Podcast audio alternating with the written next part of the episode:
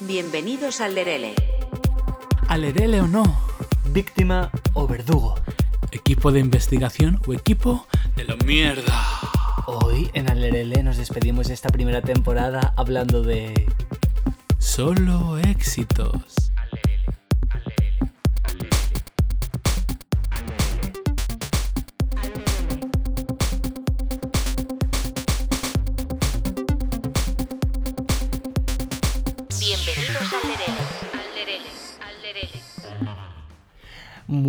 Días, muy buenas tardes, muy buenas noches, como siempre, una vez más aquí en este espacio Alerele.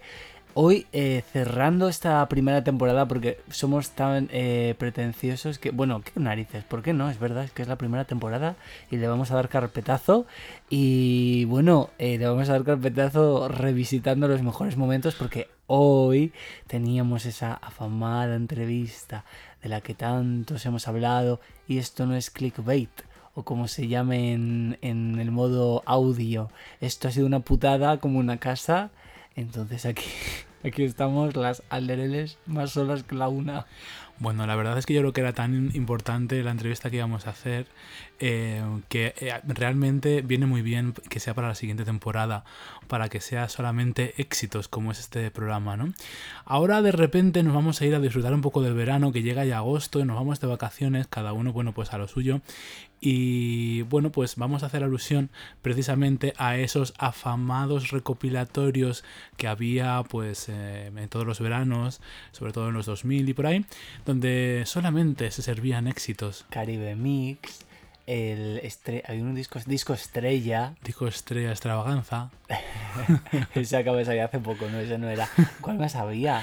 había las, Caribe las Mix, cintas de las gasolineras. Todo Éxitos, creo que también se llamaba Todo Éxito. Hit volumen 1, volumen 2. Camela sacaba su recopilatorio, todo el mundo sacaba su recopilatorio. Entonces, nosotros vamos a sacar nuestro recopilatorio, que lo tenemos, y vamos a hacer un repaso con un poco las conclusiones que, que hemos sacado de todos los temas, sobre todo más importantes de los eh, podcasts a toro pasado, claro, de todas las conclusiones que hemos sacado de pues, pues cada una de las, las temáticas que hemos abordado.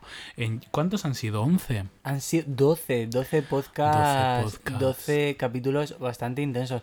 La verdad es que habrá quien seguramente nos haya tachado de intensos. Yo creo que un poco sí lo somos, pero la verdad es que haciendo un poco de retrospectiva así en general, eh, creo que más que intensos, mm, lo que creo que hemos querido hacer, un poco nuestra intención, es pararnos un poco a dialogar y a pensar y a intentar tratar algunos temas desde una perspectiva que quizá no es la que comúnmente eh, se suele hablar de, de esos temas. No digamos, no quiero decir que seamos pioneros en nada, por supuesto que no. Pero es verdad que la normatividad de la sociedad muchas veces hay temas que no los quiere tratar. Pero aquí el, el, el sí queremos. A mí la verdad que no me gusta mucho sentirme como especial, sinceramente os lo digo. Pero el otro día, y siempre estoy como un poco luchando por...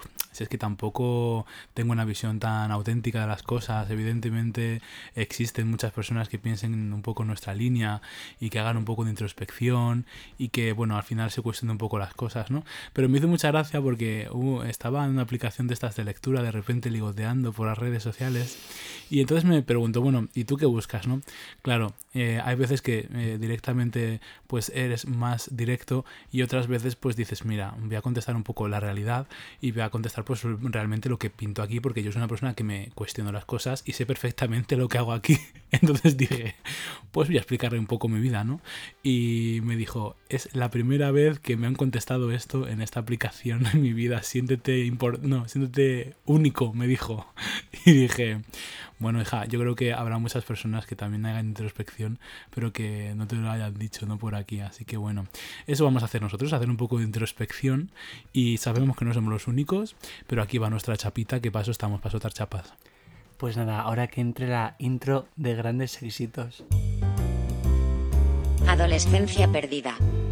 Bueno, pues este fue nuestro primer episodio. Nos estrenamos, como he dicho antes, es que muy intensitos, hablando un poco a raíz de, la afamada y maravillosa serie Heartstopper, que trata un poco las relaciones amorosas en la etapa adolescente, en este caso un instituto entre dos chicos, un chico eh, iba a decir en teoría, porque bueno, yo es que creo que la sexualidad no está muy cerrada, pero bueno, en teoría homosexual y otro bisexual, em, que se enamoran y un poco, bueno, la trama, ¿no? De todo eso, qué cosas, cómo, cómo lo gestionan. Entonces, bueno, nosotros contamos aquí un poco que nuestra adolescencia no fue Heartstopper. Pero bueno, no sé si esto es una cosa de la idealización del cine y demás, que claro, siempre tiene ese puntito Disney, o que realmente también los 90s, 80s fueron terribles. A ver, para mí la narrativa de ese episodio no era tanto comentar el episodio en sí y lo guay que es que tengan ahora de repente a la gente joven referentes, sino para mí realmente era vomitar em, la insatisfacción que yo también siento cuando las personas vivimos en un constante em, victimismo, eh, y ya no victimismo, sino evidentemente somos víctimas de la sociedad, ¿no? Sino que nos, nos, nos quedamos ahí anclados y nos impide vivir cosas en el presente. Pues sí, a lo mejor hay muchas personas que nos han quitado cosas o que no hemos podido vivir. O no, igual si hubiésemos tenido completamente libertad, a lo mejor nos apetecía tener una adolescencia, digamos, tradicional o conservadora. O por qué tenemos que replicar un poco las relaciones de pareja pues más tradicionales, heterosexuales y cis heteronorma, ¿no? Pues a lo mejor no nos apetece, igual de repente, ¿no? Entonces, pues un poco mi, mi, mi lo que yo más quería hablar de era eso, ¿no? Decir, jolín, ya está bien de sentirnos constantemente como que nos están robando cosas porque nos impiden muchas veces vivir el presente y jolín, vale, ya está, el tiempo ha pasado, eh, hemos, podido o no perdernos cosas, pero vamos a pensar en el presente. Si quieres tu Heartstopper, vívelo y deja de pensar en que con 17 años eh, de repente podías haberlo vivido. Vívelo ahora si quieres. Performatízalo. A ver, una cosa es verdad, claro, efectivamente eh, la serie quizá muestre una realidad que muchos no hemos tenido y que nos hubiera gustado, una realidad que pues igual espero que todo aquel que lo que la quiera vivir y en este caso es adolescente como en el caso de la serie pues la pueda vivir libremente. Pero es verdad que como bien dice Darko creo que tal vez no salieron un poco de debajo de las piedras un montón de personas que se sentían un poco traumatizadas porque efectivamente su adolescencia había sido muy lejana a lo que es la serie que yo creo que bueno pues la de todas esas personas y la de muchos. Lo que pasa es que efectivamente Em, bueno, pues tampoco hay que darse latigazos en el pecho pensando que esto nunca lo vas a tener ni lo tendrás, porque bueno, a mí también me gusta mucho Titanic y espero nunca haber vivido un naufragio. Mi vida ha sido un poco más Titanic que otra cosa. Mi vida ha sido luces, y sombras. Luces y sombras. El barco de repente se empina y igual que se empina, cae a plomo, todo lo que sube baja, hija mía, pues es un poco mi vida. Titanic quizás es como más realista, ¿no? No sé, eh, metafóricamente el barco, ¿no? El barco es una metáfora, como decía aquella señora, ¿no? Con, con la metáfora de que los eufemismos estos de que su abuela estaba, su madre estaba de viaje. De viaje. Pues igual, ¿no? Con el barco. Bueno, no sé, eh, abordamos un poco esos temas en el primer episodio y llegó el segundo episodio que fue...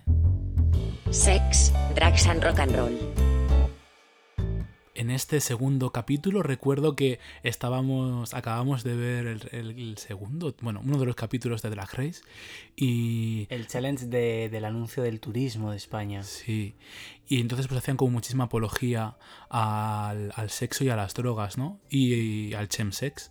Entonces, mm, pues bueno, decidimos hablar y denunciar que no nos gustaba que el colectivo estuviese constantemente ahí, porque además eh, en la actualidad está como muy presente el chemsex y cada vez es más habitual el chemsex para aquellos que no sepan o quizá que no hayan escuchado aquel segundo podcast eh, son las prácticas sexuales con drogas, ¿no? Entonces eh, hablábamos acerca de, cómo está un poco anclado también y normalizado en el colectivo y cómo, jolín, hay mucha gente joven que lo está viendo y niños que a lo mejor no es lo mejor poder o, dar y tampoco es realista no porque no todo el mundo que es eh, forma parte del colectivo ni, pues a lo mejor ni folla o a lo mejor y si folla no lo hace siempre con drogas. Hombre a ver claro está claro que yo creo que el principal problema teniendo en cuenta que esto se emitió en, en Antena 3, en A3 Media Player Plus. En A.3. en A.3. media. lo que sea, eh, que están cerrados en una plataforma de pago, pero bueno, no deja, una, eh, deja de formar parte de la, de la cadena. eh, es el hecho de que efectivamente aquí yo vamos yo creo que no se trata de demonizar a nadie y sinceramente yo no voy a juzgar a nadie que para que, pra- que haga esas prácticas o haga lo que quiera ahora tampoco podemos de- deludir que quien tiene la necesidad de continuo de por ejemplo hacer uso del popper para tener relaciones sexuales tiene un problema de adicción quiero decirte que quien esto es como quien todos los días tiene la necesidad de beberse tres cervezas pues probablemente tenga un problema de adicción quien no lo quiera ver, no pasa nada. Yo no señalo a nadie con el dedo. Ahora, lo que no podemos hacer, que es lo que pasó yo creo en, en A3.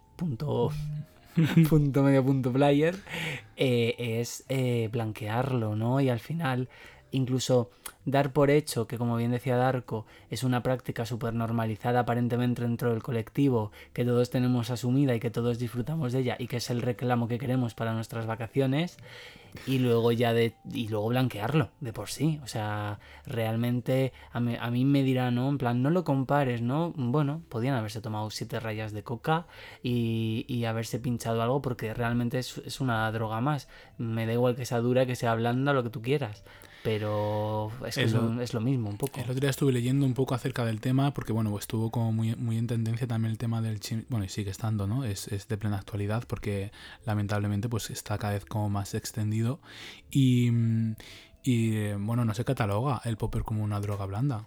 O sea, se cataloga como una droga dura, porque realmente es incluso corrosiva, eh, evidentemente pues genera adicción, pero incluso, claro, el- yo hablaba, me acuerdo, de que muchas veces, aunque no sean, digamos, drogas duras o determinadas conductas en el sexo o asociadas al sexo hacen que no puedas vivir tu sexualidad del todo pues, pues libre, ¿no? Digámoslo así. Al final terminas anclando a las relaciones sexuales cosas que a lo mejor pues no son de agrado, ¿no? O son, no son de agrado o no son de o son- no son naturales, digámoslo así, ¿no? o no son sino- beneficiosas no son beneficiosas, que sí. per- perjudican, ¿no? Eh, evidentemente todo el mundo puede hacer con sus prácticas sexuales lo que quiera. Yo soy el primero que, mis práctica- en mis prácticas sexuales soy un chico muy disfrutón, pero eh, yo siempre recomiendo hacerlo como con conciencia, ¿no? Decir, saber dónde están los límites y cuando... Sobre todo yo siempre digo cuando repites algo es necesario cambiarlo, ¿no? Entonces cuando te tiras toda tu vida haciendo una misma cosa o anclada a algo, realmente yo creo que es problemático, ¿no? Porque, por ejemplo, digámoslo, eh, si tú, por ejemplo, eh, continuamente estás manteniendo relaciones sexuales con Popper, en el momento en que tú quites, eh, por ejemplo, esa droga de ahí, eh, al final no vas a disfrutar el sexo de igual, ¿no? De Porque al final, no. claro, te acostumbras a, a hacerlo con esa droga de por medio y al quitarte ese estimulante, al final no te resulta tan placentero una relación sexual cuando es de, o sea, ya por sí sola es muy placentera, ¿no? Es que los estímulos, a ver, yo creo que al final los seres humanos eh, tenemos como muchas cosas, ¿no? En nuestro cuerpo en general y muchas cosas que nos estimulan, que nos causan placer, etcétera. Lo que pasa que todo al final, cuando lo das de sí, pues acaba rompiendo. Entonces, Hay veces que no. Hace poco vi un vídeo en el cual había un señor en urgencias que le sacaron un pepino enorme, no se rompió nada. Se le quedó ahí dentro y lo Bueno, viste, te lo pasé, ¿verdad? sí, pero probablemente ese señor tiene pañales, tiene que usar pañales, ya te lo vengo diciendo. No, no sé. Bueno, quizá no, pero ve- veremos en unos años. La cuestión es que, a ver, las cosas, en el caso de los estímulos, o es lo que tú decías, em, cuando al final tú vi- vives acostumbrado, por eso la gente se hace adicta, por ejemplo, a la cocaína. Al final, cuando tú no te, te acostumbras a que eh, una droga te lleve un estímulo a un espectro eh, que de un modo normal, digamos, sin consumir, no estás y te gusta tanto ese, estar en ese límite del espectro y al final haces por estar así a diario, pues es como se genera una adicción y cuando efectivamente lo dejas, pues no vuelve a ser lo mismo. A mí una de las cosas que me preocupa mucho de esto es que creo, fíjate, bueno, creo no, sé de personas que, que tenían este, esta costumbre, ¿no? Em, en sus relaciones sexuales y han arrastrado un poco a sus parejas. Porque efectivamente llega un punto que no, no concibían en este caso el sexo sin el uso de este tipo de drogas y al final las parejas, que bueno, también te digo que aquí cada uno puede tener un poco de los dos dedos de frente para Claro, decidir. no te arrastra, no te arrastran, o sea, No, no, tú. te, te arras- Pero ¿sabes lo que te quiero decir? Sí. Que incluso llega, ¿no? Se llegan a dar este tipo de situaciones. Sí. Sí, sí, a ver, total. Pero al final es que, no sé, yo creo que en cuanto a... mm, Al, al no me, o sea, una de las cosas que, que más, que más estoy luchando últimamente es a ser espectador eh, de la hostia. Porque es como que continuamente estamos recriminando. eh, esto me está costando mucho porque yo estoy viendo, por ejemplo, eh, me rodeo de gente joven, me rodeo de gente más adulta, ¿no? Y evidentemente, necesariamente pasas por. o eres espectador de hostias que tú ya te has pegado en la vida. y, y igual que otras personas lo serán de las que me estoy pegando yo, de las que me voy a pegar o de las que me he pegado, ¿no? Y, intentas como aconsejar y es muy frustrante cuando estás diciendo a alguien que quieres, eh, no vayas por ahí porque, jolín, te va a pasar esto y efectivamente luego pasa, ¿no? Pero estoy, o sea, me gusta ser expectante de la hostia del de enfrente y, y no meternos mucho más de lo que simplemente es eso, ser espectador y acompañar a la persona a la que quieres en su vivencia y, no quiero ser prejuicioso con todo este tema de las drogas y, y yo tengo amigos que lo hacen y puedo ser espectador, como tú decías en cuanto a re- relaciones de pareja, ¿no? Puedo ser espectador de una persona que consume drogas y acompañar a esa persona que consume drogas sin juzgarlo, ¿no? Si me preguntas, yo, esta es mi opinión que tengo con respecto a las drogas, pero puedo, puedo ser, eh, no, no, no voy a corregir a una persona que tengo enfrente por la vivencia que quiera tener personal y una- las decisiones que quiera tomar en su vida, ¿no? Hmm, A ver, yo creo que, claro, nosotros también estamos hablando de este tema eh, desde un punto de vista de consumo de drogas para en el hábito sexual y estamos hablando como mucho del popper, pero también eh, entran en juego otras muchas drogas. El problema al final de las drogas es que las adicciones te pueden llevar a un punto muy extremo en el, en el que yo creo que muchas veces ya no puedes tampoco juzgar, juzg- o sea, tomar un poco ese papel de no voy a juzgar a esta persona, que claro que no, es- no se trata de juzgarla, sino que muchas veces sí que hay casos de amigos y familiares que al final obviamente tienen que tomar cartas en el asunto porque una vez entras en, un- en una espiral de consumo pues es muy difícil salir de ella. Ya, pero es que eh, lamentablemente con todo este tipo de temas, eh, por más que estés, si la persona no quiere, nunca va a salir. No, por supuesto, y- Entonces- y, por eso hay muchas personas que acaban obviamente muriendo y muchas personas que arruinan a sus familias porque al final el tema del consumo eh, generalmente, bueno, es un tema que también va muy ligado a la economía, pero que yo también entiendo que hay muchas personas que mm, obviamente eh, en esos extremos, que es, que, que es algo ya muy llevado pues eso al extremo, eh, actúen. Pero bueno, al final el tema de las drogas convierte un poco a las personas en, en víctimas de la sociedad y de eso va un poco nuestro siguiente tema. Víctimas o verdugos. Llegamos al capítulo número 3 que titulamos Víctimas o verdugos. Y allí abordábamos la dinámica que hay muchas veces de... mm, un poco venía arrastrado desde el primer capítulo, ¿no? En el que hablábamos de que muchas de las personas se hacían como mártires un poco de la situación que los había tocado vivir y que es muy negativo muchas veces el- el quedarte ahí, ¿no? Pero íbamos un poquito más allá porque hay veces en las que una persona em, se, es tan víctima, tan víctima, que se da la vuelta y se convierte en verdugo, ¿no? No solamente de sí mismo, sino de los demás en ocasiones, ¿no? Entonces este tema me parece como súper interesante porque a menudo estamos como constantemente enjuiciando al de enfrente sin, sin ser conscientes que de alguna manera muchas veces somos todo lo que odiamos en el de enfrente es lo que detestamos de nosotros mismos, ¿no? Y, y nos encanta criticar y criticar y criticar y pensar que nosotros no tenemos. ¿no? Y al final es un poco lo que estamos haciendo nosotros aquí, pero con la perspectiva de que efectivamente yo, al menos en mi caso, yo siempre hablo, hablo por mí, intento hacer como muchísima introspección de a dónde voy, qué es lo que quiero y, a dónde voy, ¿no? Entonces, em, en este caso me pareció como un capítulo muy interesante, pero aquí Mr. Andy Melo que tenía como muchísimo que hablar porque estaba en un momento, ¿no? Recuerdo que, que este es un capítulo que tú quieres hacer mucho. ¿eh? A ver, yo me acuerdo que en realidad, em, como este tema surgió un poco por la famosa frase de Manuela Trasovares, en la que ella sentenciaba que las víctimas son la parodia de esta sociedad, a mí era una frase que en el momento en el que em, la escuché de su boca, pues me impactó mucho, ¿no? Porque era como que, por una parte, entendía completamente esta frase, no dentro de un contexto, pero a lo mejor en otro tipo de contextos me chocaba un poco, ¿no? Sobre cuando hablábamos de, de víctimas de terrorismo, de violencia de género, etcétera que también esta frase se puede aplicar, pero claro, entendiéndola... Quiero decir, cuando eh, decimos esta frase, ¿no? De que las víctimas son la parodia de la sociedad, no se trata de que la víctima sea para mí un, bufón. Eh, al final, cuando se trata de víctimas reales, eh, para mí esta frase tiene sentido en cuanto al final, eh, tanto una víctima de terrorismo o una víctima de, de género o de cualquier tipo de xenofobia, racismo, etcétera, em, obviamente es fruto por, por, por la mierda de la sociedad, ¿no? De, la parodia que es la sociedad, que al final eh, se supone que debería tener un constructo en el que bueno, en el que actuemos todos como personas de una sociedad y no es así. Es una, la sociedad generalmente cada uno vela por sus intereses y por eso pasa lo que pasa. Pero luego, que venía el tema de víctima o verdugo, eh, hablábamos de que la sociedad no está como esto que se ve muy bien a, muchas veces a la víctima no a la víctima real, sino al victimista, ¿no? A estas personas que hay pobrecita de mí, que no me voy a casar nunca, que voy a estar siempre soltera, que todo el mundo va en contra mía, etc, etc, etc. Y al final, claro, es una parodia también. Porque la gente tiende a volcarse mucho con estas personas, ¿no? En plan ay, bonita, ¿qué te pasa? Tú tranquila, pitití.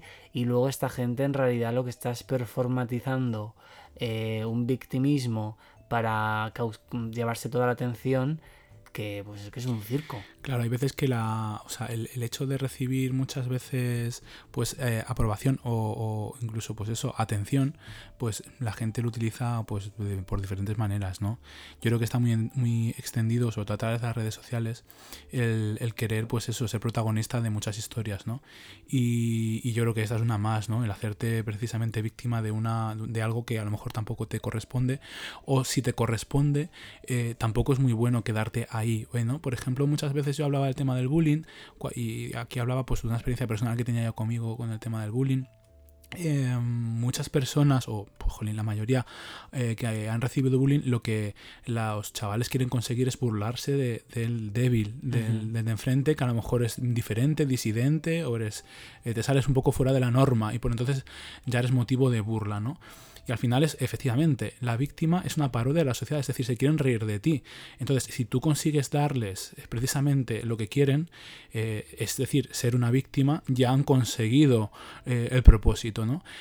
Evidentemente esto no es aplicable a absolutamente todo. Aquí siempre me gusta hablar con referente a que todas las afirmaciones que, que hacemos, o, al menos yo aquí en el podcast, están sujetas evidente a excepciones y evidentemente eh, las personas que son víctimas tienen que denunciar, em, tienen que denunciar ¿no? toda esta serie de cuestiones, pero es muy importante no quedarte anclado en esa vivencia y que tu vida gire en torno a todo, a todo eso que has vivido, esa mala experiencia que has vivido. ¿no? Yo creo que hay que saber seguir para adelante y evolucionar. Entonces era un poco mi visión acerca de este tema del víctima o verdugo, equipo de investigación, equipo de la mierda. Después de esto, lo que hablamos fue de la adicción que hay a las redes de, pico, de, de picoteo, del ligoteo. En concreto hablamos de Grinder. Adictas al Grinder. Bueno, pues este cuarto episodio vino a raíz de la famosa noticia, la famada viruela del mono, que cesó. Eh, luego ahora en el orgullo ha habido otro rebrote, por lo que yo he leído, bastante heavy en, en Barcelona. Imagino que en Madrid a lo mejor también, pero eso no lo puedo asegurar.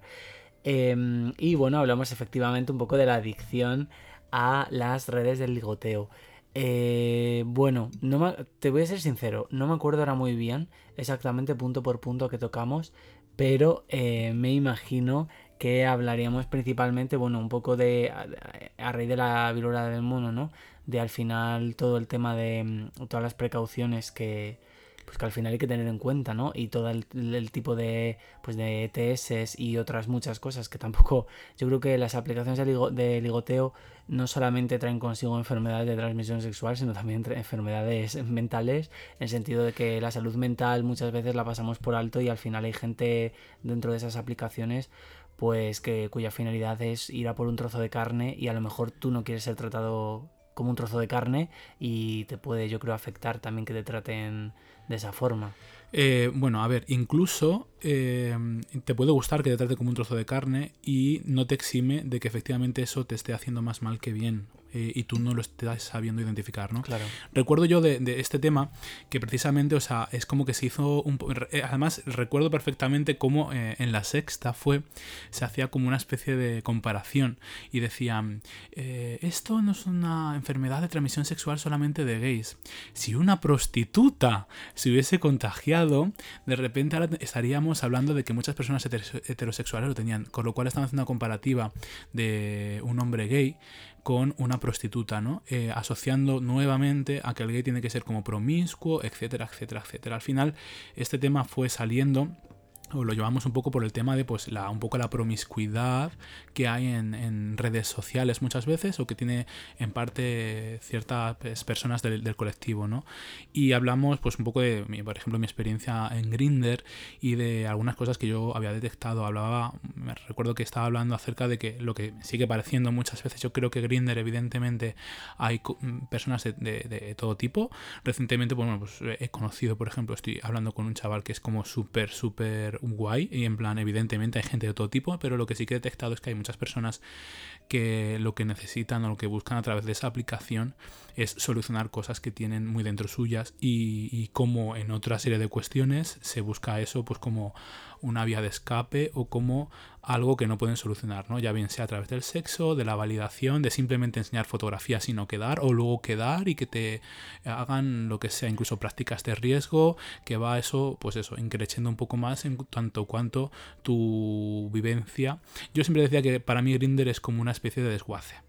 También es verdad, me acabo de acordar que venía un poco hilado, yo creo que fue por esas fechas, igual lo comentamos incluso en este podcast, el caso del, del asesino este que hubo sí. en Bilbao, que contactaba a las víctimas a través de, de, esta aplicación, cosa que no es la primera vez que pasaba. Eh, al menos yo que soy muy fan de todas estas cosas de asesinatos y demás, en Estados Unidos es algo que ha pasado varias veces.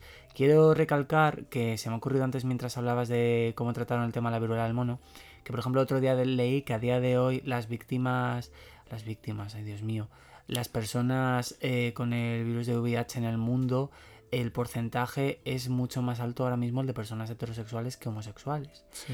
Eh, quiero decir que al a final... ver, también población heterosexual, heterosexual hay muchísima más. Sí, que pero que es, curi es, curioso, claro, si no tiene que ver, si es que en realidad yo creo que este, medir este tipo de cosas ya, me parece ridículo, ridículo, Pero que bueno, que es curioso, ¿no? Cuando en el caso del VIH, ¿no? Que en su origen, igual que ha pasado aquí con un poco la viruela, se trató como un tema ¿no? exclusividad de, de, aparentemente el colectivo y luego desde luego no ha sido así.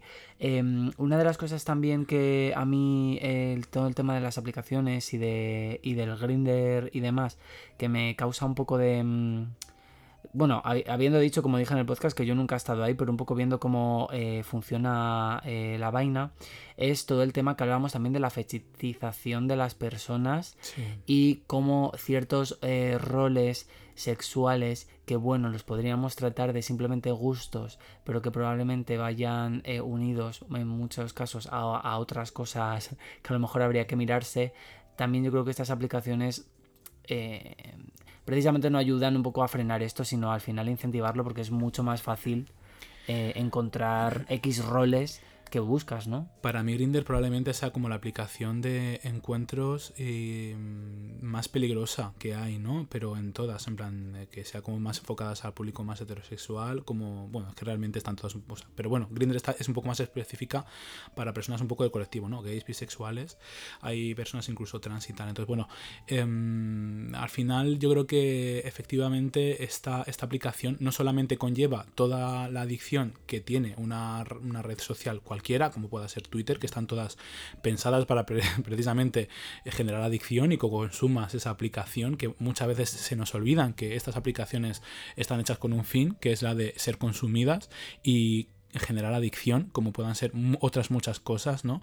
Eh, y están ideadas y pensadas al milímetro para eso, ¿no? Obviando eso, también, evidentemente, está el, tema, de, tema del, sexo, evidentemente, que también muchas veces genera adicción. Y, yo creo que estas, estas aplicaciones eh, las, las, utiliza también muchísimo la gente que quizá no tiene como tan fácil poder conocer a personas, ¿no? Entonces, pues al final, gente, pues eh, fuera de Madrid, por ejemplo, de sitios donde hay mucha gente, pues hacen uso, ¿no? Al final, el sentirte solo te lleva a... Pero hacia una reflexión recuerdo eh, que yo comentaba en este episodio que de alguna manera nos han enseñado a que somos eh, eh, diferentes a, la norma cuando no lo somos. Lo único que hacemos es replicar conductas que está. o sea, yo creo que, por ejemplo, el, el, término de las lolitas y los twinks es hermano, ¿no? Y al final lo que hacemos es replicar la cultura que se nos ha dado y mm, como colectivo. Y, y, para mí eso quizás es el fallo, ¿no? El, el tratar de replicar algo que no solamente a mí no me atrae, sino encima nos echan de esa de toda esa cultura. Es ¿no? que hay como mucha fetichización por lo prohibido, ¿no? Que yo encuentro cierto punto de erotismo en eso, pero creo que a veces, claro, eh, se juega con X cosas, ¿no? El fetichizar a, a chavales, en este caso los twins, que parecen niños, que parecen menores de edad. Well, en plan, no lo me sé. gustaría, me gustaría abordar en el segundo, en la, segu- o sea, en la segunda temporada, explorar los límites del sexo. Creo que hay personas que somos curiosas y que nos gusta un poco explorar los límites de la sexualidad, como nos gusta explorar el límite de la salud mental, como nos gusta explorar los límites de.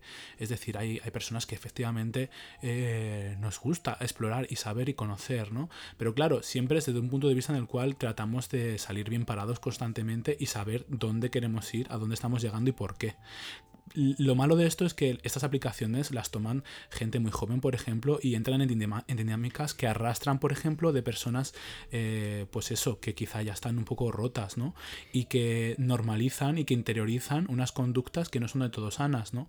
Entonces yo me he encontrado día a día con conductas que son súper tóxicas, por ejemplo, cuando utilizo este tipo de aplicaciones que yo suelo eh, utilizar muy corto tiempo de, tiempo, ¿no? O sea, muy corto espacio de tiempo y, y las, y las borro y, y como que intento alejarme, ¿no? Yo creo que es, es- es bueno eh, tomar distancia también para que efectivamente no sea como adictivo. Tu día a día. Exacto, cuando forma parte de tu día a día, que es ir y venir a trabajar y utilizar Grinder todos los días, aunque Yo- solamente sean 10 minutos, realmente es adicción. Yo creo que al final, eh, y esto lo digo desde mi, obviamente desde mi perspectiva, que claro, estoy hablando yo, no puedo hablar por la de nadie más, eh, es, no se trata al final de tener una vida sexual más activa o menos, eh, ni más rica en cuanto a experimentación o menos, se trata al final de, yo creo, de llevar unos límites por tu propia salud, ya no hablo de salud a nivel ETS ni nada, salud mental, o sea, yo sé de cosas que ocurren a mi alrededor que yo creo la verdad que llega o sea estamos llegando a unos límites en los que se estandarizan ciertas cosas que, a la larga eh, o sea no es normal que si el mes tiene 30 días tú en un mes hayas conocido a 50 personas yo creo Bueno, eh, eso, o sea, yo, o sea, yo, em, cada uno lleva el ritmo que quiera llevar. El- eh, o sea, a mí no me preocupa que una persona pueda quedar con todas las personas que quiera quedar, siempre y cuando yo creo que eso no le esté haciendo, le esté haciendo bien. O sea, quiero Mm, decir, Es que yo creo que al final, vamos a ver, vivimos en una sociedad de un consumo muy rápido, cada vez este consumo eh, está yendo a más, la rapidez es mayor y, y ya no, y claro, consumo, cuando digo consumo, hablo desde, desde la alimentación hasta la cultura y, Sí. y lo estamos extrapolando a nuestro mundo personal y el mundo sexual. sí. Y yo creo que ahí es donde entra el factor en el que, en el que al final nuestro, el- el- nuestro mundo sexual, cuando es con otra persona, es con eso, es con otra persona. Eh, no vamos al Mercadona a comprar un bot. ya. Entonces eso Pero- también hay que tenerlo yo creo un poco en cuenta. Ya, y ya, pero es que se han interiorizado precisamente. O sea, ya hay chavales que han crecido tomando los primeros contactos a través de estas aplicaciones que son directamente un supermercado y lo han normalizado. O sea, es, esto es el, o sea, esto es lo, su zona de confort, digamos, para ligar. No es mi experiencia, que mi experiencia, eh, yo empezaba a ligar con 17 años y no existía Grinder. Entonces, eh, Claro, yo pero- empecé a ligar, em, eh, se me da mejor eh, conocer a alguien en, delante de una cena y eh, delante una hamburguesa enorme y detrás la persona a lo mejor a la que estoy conociendo y hablar con esa persona y seducirla desde ahí. Y, y aparte, eso, eh, de alguna manera eh, me cuesta todavía eh, que la persona que tengo enfrente sea como eh, una especie de mm, persona a la que seducir, como si fuese una presa, ¿no? Eh, creo que las experiencias sexuales y la sexualidad eh, tienen muchísimo instinto animal, pero no somos animales. Entonces yo creo que cada vez tenemos que empezar a mirar el sexo mucho más para disfrutar nosotros y mucho menos para dominar al de enfrente. Yo creo, ¿no? Que muchas veces hay veces que hay muchos roles en los cuales nos han metido por la sociedad, en los cuales lo que tratamos de hacer muchas veces en muchas prácticas sexuales es dominar al de enfrente y someter al de enfrente, que cuando eres consciente del juego está muy bien, pero cuando eh, no se es consciente del juego y no hay como límites o, tal, para mí es problemático, ¿no? De hecho, yo muchas veces pienso eh, en situaciones en las que me he visto envuelto eh, con, con los conocimientos que a lo mejor yo he podido adquirir y la experiencia que he podido adqui- adquirir en estos, en estos, en estos momentos, ¿no? me imagino que le habrá pasado a un chaval con 18 años o incluso más joven que se ha abierto la, aplicación y, y lo ha engañado con, con la edad y se ha visto envuelto efectivamente en, algunos, en algunas movidas en las que yo me he visto envuelto y por fortuna he podido salir eh, airoso, pero claro, estas herramientas no las tiene una persona mucho más joven, ¿no? Entonces me gustaría hablar un poco también de las relaciones de abuso de poder en, en la segunda temporada, yo creo que sería como muy interesante. Hablaremos, hablaremos de todo ello porque desde luego al final son muchos palos que tocar, aunque aparentemente estén todos dentro de la misma baraja. Bueno, vamos a hacer un salto a nuestro quinto podcast, que es un tema que a mí a día de hoy me sigue hirviendo un poco la sangre. El falso gurú del Real Fooding. Bueno, pues efectivamente, como bien ha dicho nuestra gran eh, voz en off, en este quinto episodio hablamos del falso gurú, del real fooding. En realidad tampoco, bueno, abrimos un poco con ese señor, con Charlie Rivers, acá Carlos Ríos, porque he comentado que Charlie Rivers, por lo visto, es el nombre artístico de un payaso muy famoso. Este hombre no tiene nada que ver, sino Carlos Ríos, nuestro influencer de eh, confianza, eh, el cual, bueno, pues todos le conocemos, ¿no? El real fooding, muchos libros y yo le denuncié aquí públicamente porque dije que estaba sacando unos productos alimenticios o alimentarios, como se diga, que, eh, vamos, que era fake, que estaba diciendo que si la leche de avena no tenía azúcar, si tenía azúcar, pititi. Cuidado que te voy a contar tres productos nuevos que ha sacado eh, posterior al podcast. Dime. Uno, el yogur natural Real Fooding, que le producen en la misma fábrica de Danone y que la composición es exactamente, oh wow, la del yogur Danone. Hostia. Luego, dos, el helado Real Fooding, que bueno, well, si te, si te vas a comer un heladito, te comes un helado, no te comes pasta de boniato congelada. Y tres, que esto ya es lo último, la primera, según él, crema vegetal para untar de AOVE. Güey, ¿qué es eso? Pues hija, aceite de oliva virgen extra, crema vegetal de untar, no sé, la margarina en su casa no ha debido de existir. So, well, si tienes la necesidad de en vez de echarte un chorrito de aceite en el pan, untártelo como si fuera eso, la, grasa está, ¿cómo se llama? La, el paté la piara, pues hija, adelante. Pero vamos, que vaya vende humo. No sé, a mí más que Charlie River me preocupa toda la, toda la, mm, la conversación que hay en torno a precisamente todos los trastornos que hay alimenticios, ¿no? Que hay como muy interiorizados y que se envasan en torno a señores muy similares a probablemente Carlos Ríos, que yo no le pongo ni cara, pero es un señor que, que está mu- musculado y que te está diciendo que comas bien y de repente lo único que hace él es comer arroz con pollo toda la semana y, y luego pues hacer una dieta en la que no bebe líquidos para estar en, una, en un momento de- de estar seco, ¿no? Y entonces le está diciendo a una señora que tiene enfrente o a un señor que está un poquito más gordito que qué hace comiéndose esa lasaña precocinada eh, y que tiene muchas calorías, ¿no, cariño? Aquí o esto es un dicho muy malo y que es muy machista, pero es un dicho que se dice y lo voy a decir. Aquí o follamos todos o la puta al río. Y efectivamente, yo estoy muy en contra de la prostitución, ¿eh? De esto un día podemos hablar, ¿eh? En la segunda temporada. Em, pues hija, esto es lo mismo. Eh, no se puede estar señalando al de enfrente cuando eres tú. O sea, a mí no me va a decir un tío, un tipejo que se tira todo el día en el gimnasio porque tiene un trastorno con la alimentación y con su cuerpo, una mala, un- una mala, eh, un maltrato con su, con la, con la comida. ¿Cómo se dice esto? No, una mala relación con la comida Sí, un, un TCA. un TCA y, y que me va a decir a mí que no me coma yo un helado de Ben Jerry's. ¿Estamos locos o qué? ¿Tú quién te crees que eres? ¿Por qué? Porque tienes ese cuerpo.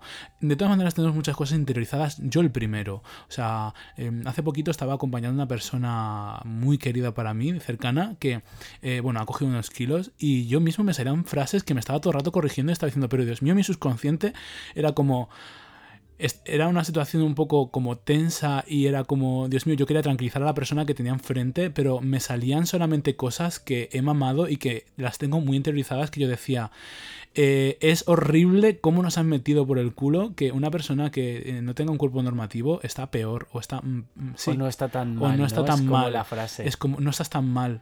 Eh. ¿Cómo que no estás tan mal? Pues claro que no estás mal, estás estupenda y fin, y se acabó. Es que lo Sí. met- tenemos metido en... ah, Y tenemos que hacer una deconstrucción con nosotros mismos enorme para que todo cambie, ¿no? Y a mí no es ya un- denunciar a Carlos Ríos, es decir, tomar conciencia y, y yo cambiar, que al final uno de los st statements que no hemos parado de repetir en todos los podcasts estos anteriores, que la sociedad no se, no se cambia intentando cambiar al de enfrente o señalando los errores del enfrente, sino eh, identificando los errores del enfrente y no cometiéndolos tú y no replicándolos, ¿no? Y cambiando tú se cambia la sociedad. Y si todos hiciésemos eso y aprender a través de los errores del enfrente, yo creo que la sociedad cambia sola, ¿no? Es que al final el problema justo, o sea, no se trata de hacer un expose a Carlos Ríos como falso gurú, que lo es, y también como un poco empresario con una moralidad un poco, eh, ponerla un poco en duda, sino que al final efectivamente todo ese discurso y toda esa posición que tiene él un poco de adoctrinamiento, porque tampoco es una posición de, informativa, sino ha, pasado a ser a, mero adoctrinamiento y, incluso en ocasiones efectivamente a mofarse de las personas por las calorías que ingerían y demás. Eh, es muy perjudicial. No todo el mundo es capaz de hacer el ejercicio que a lo mejor tú acabas de comentar que tú hiciste, de ver ciertos comportamientos en tu actitud que vienen heredados de, de, en este caso, de tu educación, pero de una educación que viene marcada por cómo la sociedad ha tratado durante años este tipo de temas. Y claro, eh, efectivamente todos deberíamos hacer ese ejercicio, pero ya que no todos... Em, no todo el mundo está capacitado para, para, hacerlo, porque no todo el mundo, la verdad, se cuestiona en X cosas en su vida. El problema es que si encima de que hay gente que no se lo cuestiona, surgen perfiles que todavía a día de hoy eh, encubiertos en lo que aparentemente es una cuenta de, de, comida sana, ¿no? Y algo que en teoría es positivo, entre muchas comillas, si encima acusa y señala eh, a, las personas que en teoría no cumplen el, el adoctrinamiento que él quiere, tachándolas pues al final, ¿no? De personas gordas, de que no están sanas. De terroristas eh, casi. sí, entonces al final pues bueno, hablamos también mucho eh, en este podcast efectivamente de la salud mental, los trastornos de la alimentación van todos, o sea, todos ellos eh, de la mano de, un problema de salud mental. No estamos ninguno de nosotros tan lejos, ni habremos estado, y probablemente incluso sin, ser conscientes, hemos estado en ese momento o, estamos ahora mismo en ese momento, porque al final un trastorno de la alimentación, eh, es que lo dice su nombre, o sea, no hace falta llegar a una bulimia, una anorexia extrema ni a nada por el contrario, simplemente es trastornar tus hábitos alimenticios con pues con una finalidad X, en, muchos casos efectivamente al final es la de verse bien según unos cánones sociales y, y, por eso tenemos que borrar todo este tipo de perfiles. Nosotros señalábamos aquí a Carlos Ríos, pero como Carlos Ríos hay otros tantos. Sí, o sea, yo ahora mismo, por ejemplo, em, a mí me, me, me, causa como...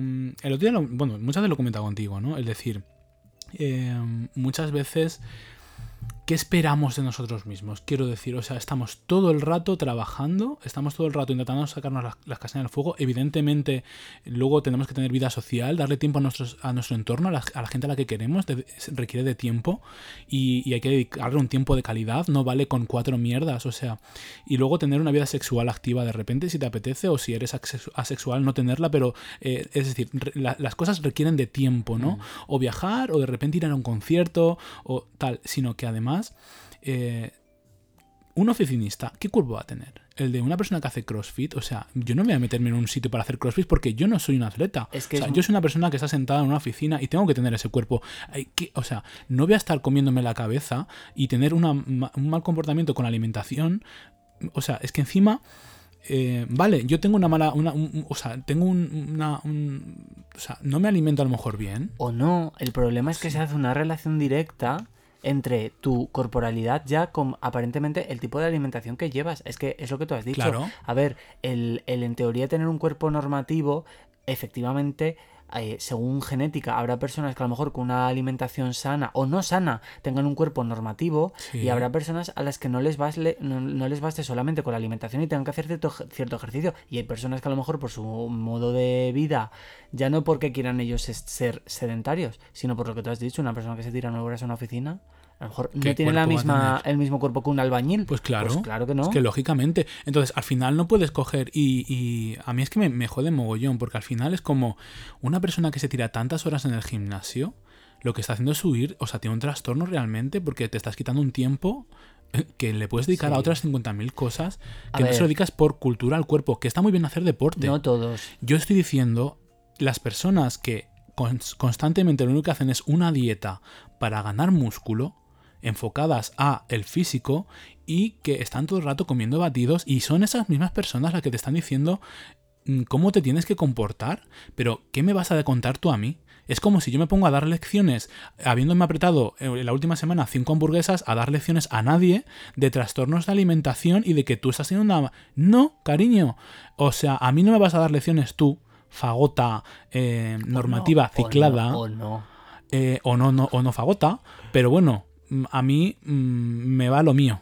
Entonces, a mí, claro, a mí- Eh, eh, a mí el mundo heterosexual, eh, hay como, romano enterrado. como tú comprenderás, no, a mí generalmente, o sea, yo creo, ¿eh? Creo que por mi carácter, muy pocas personas se- sí que me he sentido rechazado. Eh, de hecho, en mis 30 años tuve un rechazo muy extremo y que algún día contaré en mi libro. Pero nunca, o sea, no me he sentido rechazado. De hecho, yo creo que eh, no tengo como, digamos, un cuerpo normativo. O sea, hay gente que me dice que sí, que soy como normativo, hay gente que me dice que sí, y hay gente que me dice que no. O sea, no me veo como hegemónico, pero mm, no, no noto que siento rechazo. O sea, yo veo que gusto a la gente y gusto a la gente en diferentes eh, eh, corporalidades. O sea, Pero gusto es a la no- persona que tiene un trastorno con la comida porque le gusta mucho comer y, y a la que tiene un trastorno que se tira todo el día en CrossFit también. Pero es que, cariño, es que eso ya no tiene que ver. Porque el tema de. A ver, quiero decir, el tema de la corporalidad eh, aplicada a, a lo normativo y a lo hegemónico y a los gustos de las personas, para mí está muy alejado. Está claro que hay un mensaje social que está eh, evidente en la publicidad y, en, y en los medios, en el que solo vemos generalmente a personas con ese tipo de cuerpos, pero luego la realidad es que a nivel sexual en este caso, ¿no? que es un poco el, el melón ahora que has abierto tú, eh, aquí cada uno tiene sus gustos. Es verdad que yo creo que en ciertos círculos y muy visibles muchas veces, como es el caso tú que has abierto el, el- el bollo, uy, el bollo de las fagotas, eh, por ejemplo, ¿no? Cuando se ve toda esta publicidad de todas estas fiestas y de un montón de cosas relacionadas con el colectivo, pues generalmente eh, yo me apostaría que el 98% es eh, personas con un cuerpo normativo, siempre que se ve obviamente alguien sin camiseta. Pero Mal, mal llamado normativo. Porque mal llamado normativo, llamémoslo socialmente, eh, no sé cómo bonito. decirlo. O sea, a la gente le parece bonito eso. Bueno, Bueno, pues, a mí bonito no me parece. bu- a mí lo que me parece es, un, o sea, a mí me da una pereza. Yo, sinceramente te lo digo, me meto en las aplicaciones de ligoteo y cuando, por ejemplo, me salen tíos, muchas veces que parecen todo anuncios de, de perfume, yo digo, mira, next, o sea, no quiero estar ahí. Yo para qué quiero estar en ese mundo. Bueno, pues lo siento mucho, pero vamos a hacer next a nuestro siguiente tema, porque es que hay ciertos temas que nos gusta mucho hablar de ellos, nos vamos calentando y no puede ser. Sí. Vamos a hablar de algo mucho más desinhibido que es. Drag Race España Season 2, Review. En el capítulo 6 hablamos de Drag Race, comentamos absolutamente todo de todas las participantes. Eh, en esta temporada teníamos como muchas amigas, algunas de ellas han pasado por aquí y bueno, algunas de ellas pasarán también, ya adelantamos. Eh, y bueno, yo lo comenté sin pelos en la lengua, o sea, y no tengo ningún problema con comentarlo con ellas mismas, o sea, yo tengo como una opinión muy sólida y no me gusta como faltar respeto, lo decíamos al final, ¿no? Pero hace poquito con Rubén RBN lo comentábamos, ¿no? Que al final sí, a mí me gusta dar mi opinión y, hay cosas que me gustan y que no. Y muchas veces, pues a lo mejor las personas se pueden dar eh, por ofendidas con algunas palabras. Es una persona súper directa, la verdad. Y hay veces que quizá no mido mis palabras por la vehemencia. Eh, creo que estoy tomando mucha conciencia de, todo ello, intentando, pues eso, que las personas que las que tengo enfrente y que quiero, pues no hacerlas daño o lo menos posible. Eh, pero yo di mi opinión. Bueno, pero a ver, aquí nosotros estamos haciendo este podcast con una finalidad, tampoco es agradar a todo el mundo, quiero decir, es, es dar un poco nuestra... Ya, pero como son amigas. Bueno, pero, pero yo a la gente que quiero en general en mi vida, a, eh, amigos, familia, pareja, quiero decir, las cosas que digo que son verdades, no, no soy un sincericidio, no es hacer un sincericidio, pero bueno, es decir las cosas. Yo solo quiero decir, eh, si queréis ver nuestra opinión, escuchad el episodio, Sí. eh, hacemos un poco un repaso de toda la temporada. Una cosa que sí me gustaría decir es, fuimos al Hotel de las Reinas. es verdad. em, que nos invitó Rubén. que nos invitó nuestra querida Ariel Rec. Y he de decir que yo, de, lo dije en el podcast, esta temporada la empecé un poco diciendo, uff, a mí la primera me gustó mucho, a ver esta segunda. La verdad, las comparaciones son odiosas, pero a mí esta segunda temporada me ha gustado mucho. Y esta segunda edición del Hotel de las Reinas, no se lo pierdan, tienen ustedes hasta diciembre, eh, maravilloso. O sea, salí, eh, no voy a decir con quién, esto se queda para mí, pero hay ciertos números que a mí personalmente eh, fue un- una sorpresa, un Sí. redescubrimiento de algunas de las drags maravilloso, me encantó. Sí. Y por favor que pongan a Ariel Rec ya Tarántula en el, en este que yo me quedé con la ganas de poder escucharlo. vais tarde, venga. Abuso laboral y otras mierdas. Bueno, pues eh, llegamos a nuestro podcast número 7, titulado Abuso laboral y otras mierdas. Tampoco creo que nos debamos exceder mucho porque yo creo que hablamos bastante. Eh, al final, bueno, yo aporto un poco una experiencia personal que viví hace unos meses, como se destapó toda mi verdad como falso autónomo y todas las las trapicheos que quisieron hacerme en su día y cómo un poco pude salir de ello a nivel legal. Y eh, bueno, acabamos yo creo un poco diciendo que bueno, al final el sistema está un poco corrupto. Muy curioso, eh, quiero comentar cuando hicimos este podcast, bueno, yo comenté un poco que hay muchas empresas que funcionan de un modo muy sectario, ¿no? En, las que al final no solamente es tu labor como trabajador, sino que al final intentan incidir un poco en tu vida personal, intentan jugar un poco con ciertas redencillas personales entre tus compañeros y demás, un poco muchas veces pues para poder minarte, para poder manipularte. Y es muy curioso que al día siguiente de lanzar este podcast salió un artículo en el periódico, creo que era del Mundo, si no me equivoco, o El País, en el que hablaban, decían, ¿crees que tu trabajo es una secta? Pues probablemente este es lo cierto. claro. Y, y bueno, es que la vida es así, de hecho Em, tenemos ¿no? un poco constancia aquí en Alerele de personas que también están pasando o han pasado en su trabajo por situaciones muy sectarias, muy duras que no sé si igual en algún futuro tendrán cabida en, en, este, en esta pequeña plataforma que tenemos. Temblad, pedazo de sinvergüenzas. No, la verdad es que es una vergüenza, ¿no? Y cómo hemos normalizado muchas veces el, trato que recibimos de nuestros superiores, eh, en el caso de que los tengamos, pero incluso también muchas veces de parte de clientes, si es que trabajas para otras personas, ¿no? O sea, hay, unas, eh, algunos, personas que trabajan, por ejemplo, en el comercio, ya no solamente se enfrentan muchas veces a sus encargados, a sus jefes, sino que muchas veces eh, hay hay personas muy mal educadas y que se piensan que están ahí para, que a otra persona les coma los cojones y yo creo que hay que tratar a todo el mundo con muchísimo respeto y siempre con muchísima empatía sabiendo que hay una persona que hay detrás del mostrador y que evidentemente es una persona, no es una máquina, ¿no? Pero indudablemente yo creo que el tema del trabajo es un melón que se abrirá en algún momento, al igual que ese, por ejemplo, el maltrato hacia la mujer muchas veces, ¿no? La violencia de género, etcétera, que se habla muchísimo y se pone sobre la mesa. Creo que el trato eh, que recibimos de parte de las personas que son encargadas o que son jefes en nuestros trabajos eh, es algo que yo creo que es un melón que hay que abrir y que hemos normalizado y que no estamos comiendo con patatas, evidentemente por el miedo a perder absolutamente todo, porque yo comentaba en este episodio, recuerdo que en el momento en el que todo depende del de, eh, trabajo, ya te tienen cogido por mm. los huevos, porque claro, mm, todo depende de ganar dinero o no, y entonces claro, tienes que hacer de tripas corazón muchas veces y eso lo sabe tu jefe y con eso juegan, lógicamente, ¿no? También te digo que, bueno, las inspecciones de trabajo del Ministerio de Trabajo, en este caso en el coño de la hablamos, no, no, eh, se puede, o sea, es una denuncia que se puede hacer de forma totalmente anónima. Ya, y las pistas gordas que se hacen también, que te lo digo yo. Por supuesto, pero yo creo que muchas veces esto es como las personas, y esto lo hacemos todos, que hemos sufrido un trato vejatorio, a lo mejor en cualquier tipo de servicio, hemos ido a poner una hoja de reclamaciones, la cual después hay que llevar a consumo, y de las de reclamaciones que ponemos a las que llevamos hasta consumo eh, son el 5%. Ya, pero aquí ¿sabes lo que funciona? La gran moneda. ¿Y sabes lo que tiene el trabajador? Una mierda tiene el trabajador para nada, para luchar con nada. Y son muchas veces multinacionales que no haces absolutamente nada. Bueno, el hombre, el hombre este que se ha muerto tieso, trabajando en esta ola de calor, con 60 años, que evidentemente alguien la puso a trabajar ahí.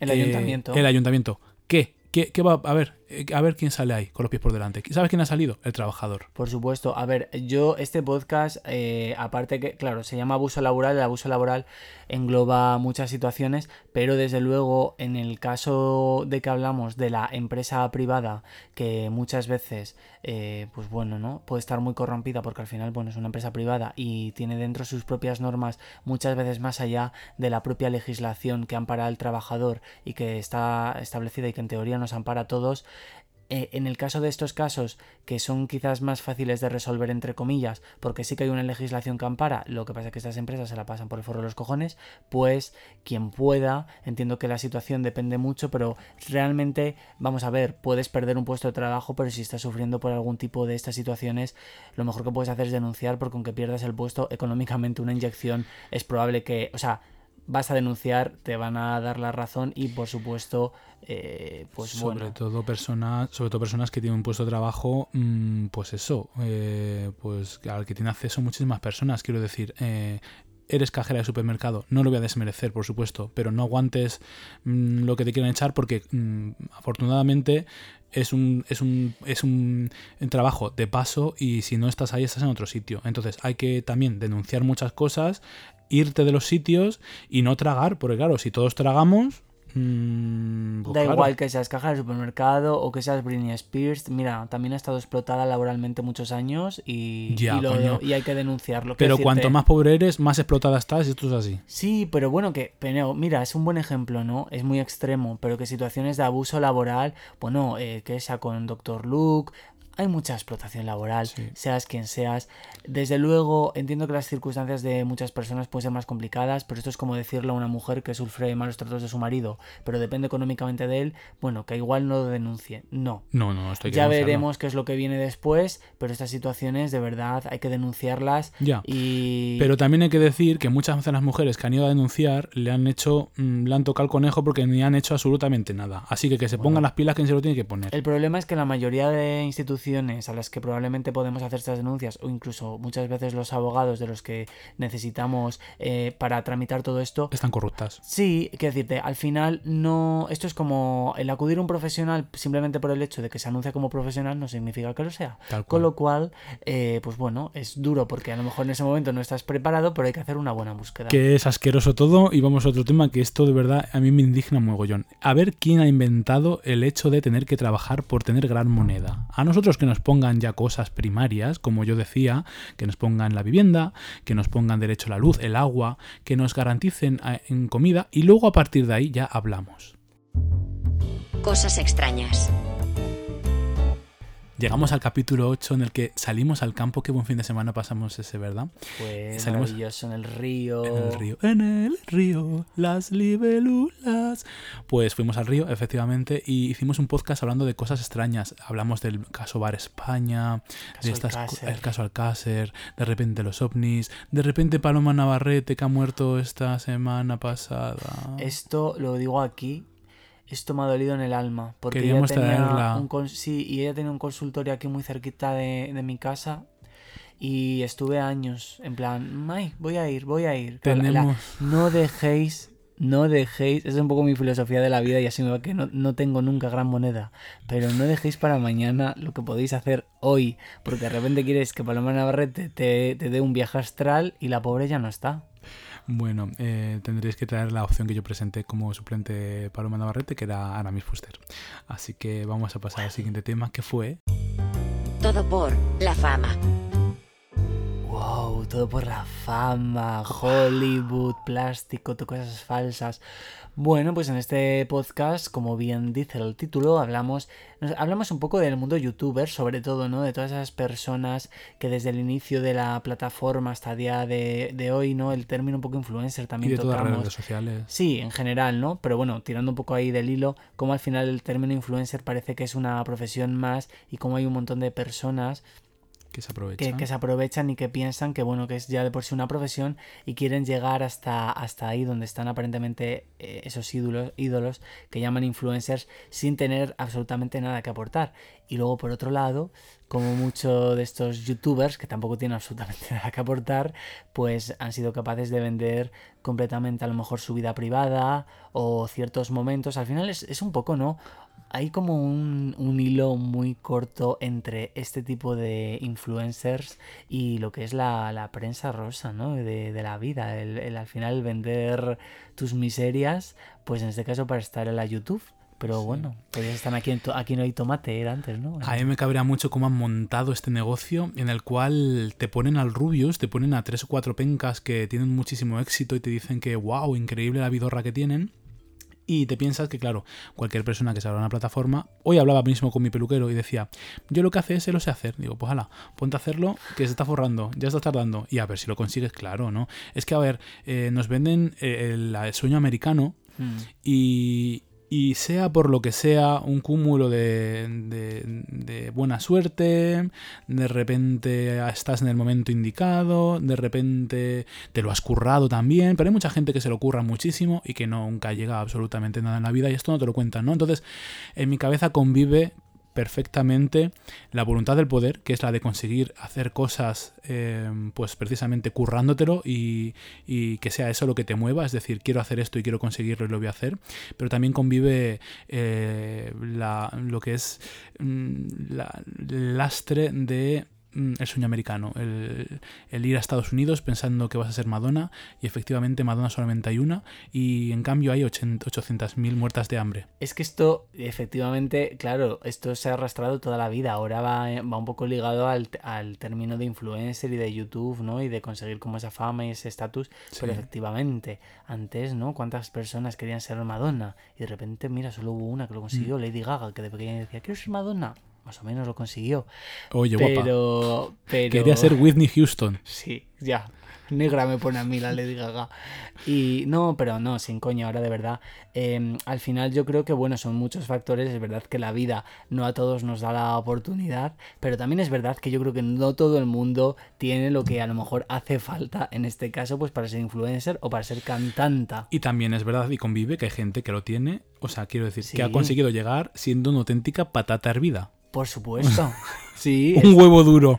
Sí, o sea, por supuesto. yo conozco gente que no tiene ningún tipo de talento y ningún tipo de absolutamente sí. nada y está ahí y dices tú, pero bueno, ¿esto cómo ha llegado a lo que está? Pues hija, y, y no se sabe. Gente, y mucha gente que efectivamente es lo que te digo yo, ¿no? Que ves que lo intenta, lo intenta, lo intenta y hay mucha gente que a lo mejor ves que lo intenta y dices, pues mira, pobrecilla o pobrecillo porque lo tiene lo que hay que tener, pero hija, no lo consigue. Y luego hay gente que dices, pero hija, deja de intentarlo porque... No vales para nada. Porque es que... No, no, para nada tampoco. Esto no es así, pero a lo para mejor... Para lo que te has propuesto. Claro, lo vale. que estás haciendo, pues cariño, recula, da media vuelta, rebobina y vale. pues, otra cosa, mariposa. Total. Hacemos unas reflexiones muy interesantes acerca del te, de este tema de, de, la fama, ¿no? Y de cómo nos han engañado vendiéndonos...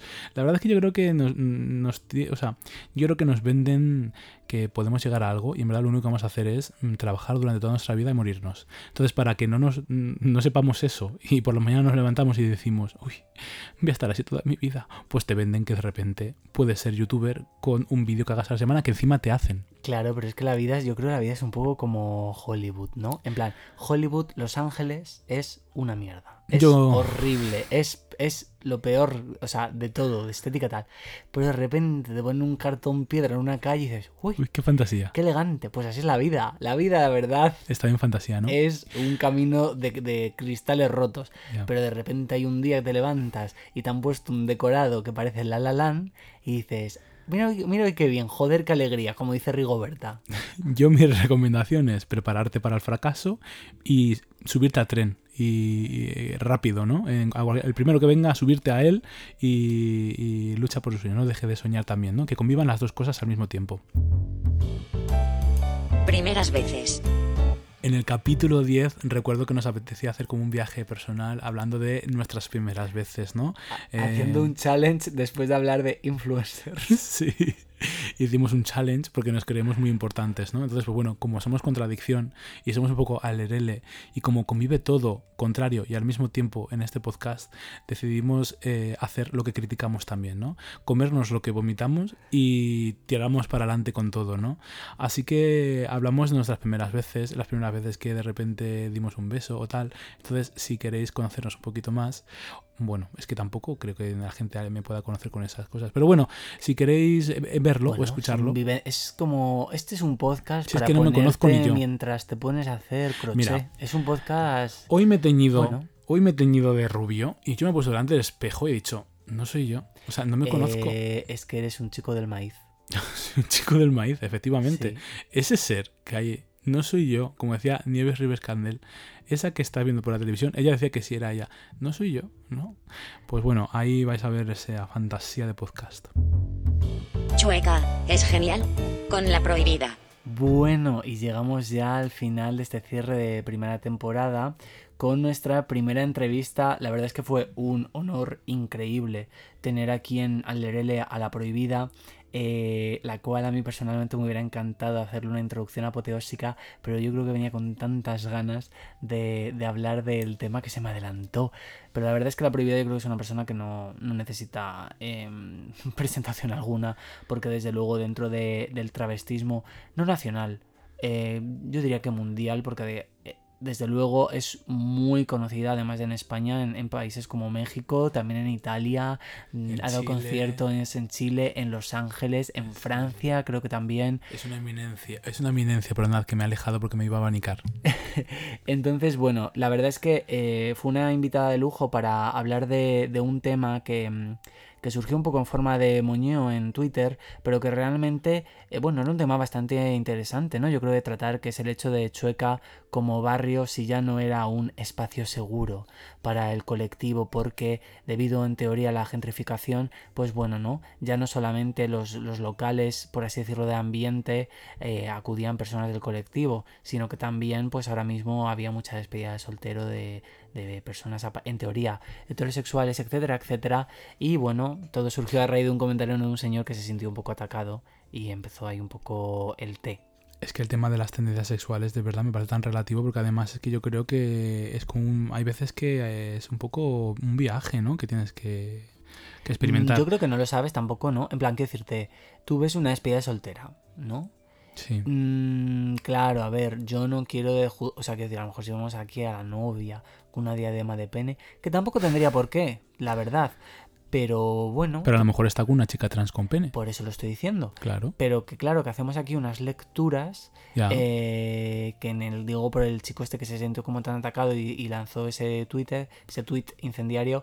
Eh, entonces, bueno, no sé, al final yo creo que la prohibida nos dijo una cosa que efectivamente creo que ella es la que tendr- la, la invitada que tenía que, que tener este episodio porque eh, es una es una persona que tiene una trayectoria de años y, y nadie mejor para poder hablar de Chueca y un poco darnos su opinión de si era un lugar seguro o no. Y sí que dijo una cosa que creo que más allá de que desde luego existen muchas agresiones eh, al colectivo que hay que denunciar por supuesto todas y cada una de ellas y que es verdad que yo creo que a veces van un poco en incremento por todo este tema del auge de la extrema derecha, etcétera, pero es verdad que también hay mucho conflicto dentro del propio colectivo. O sea que no es una cuestión únicamente de personas, en este caso heterosexuales, y que también hay que denunciar.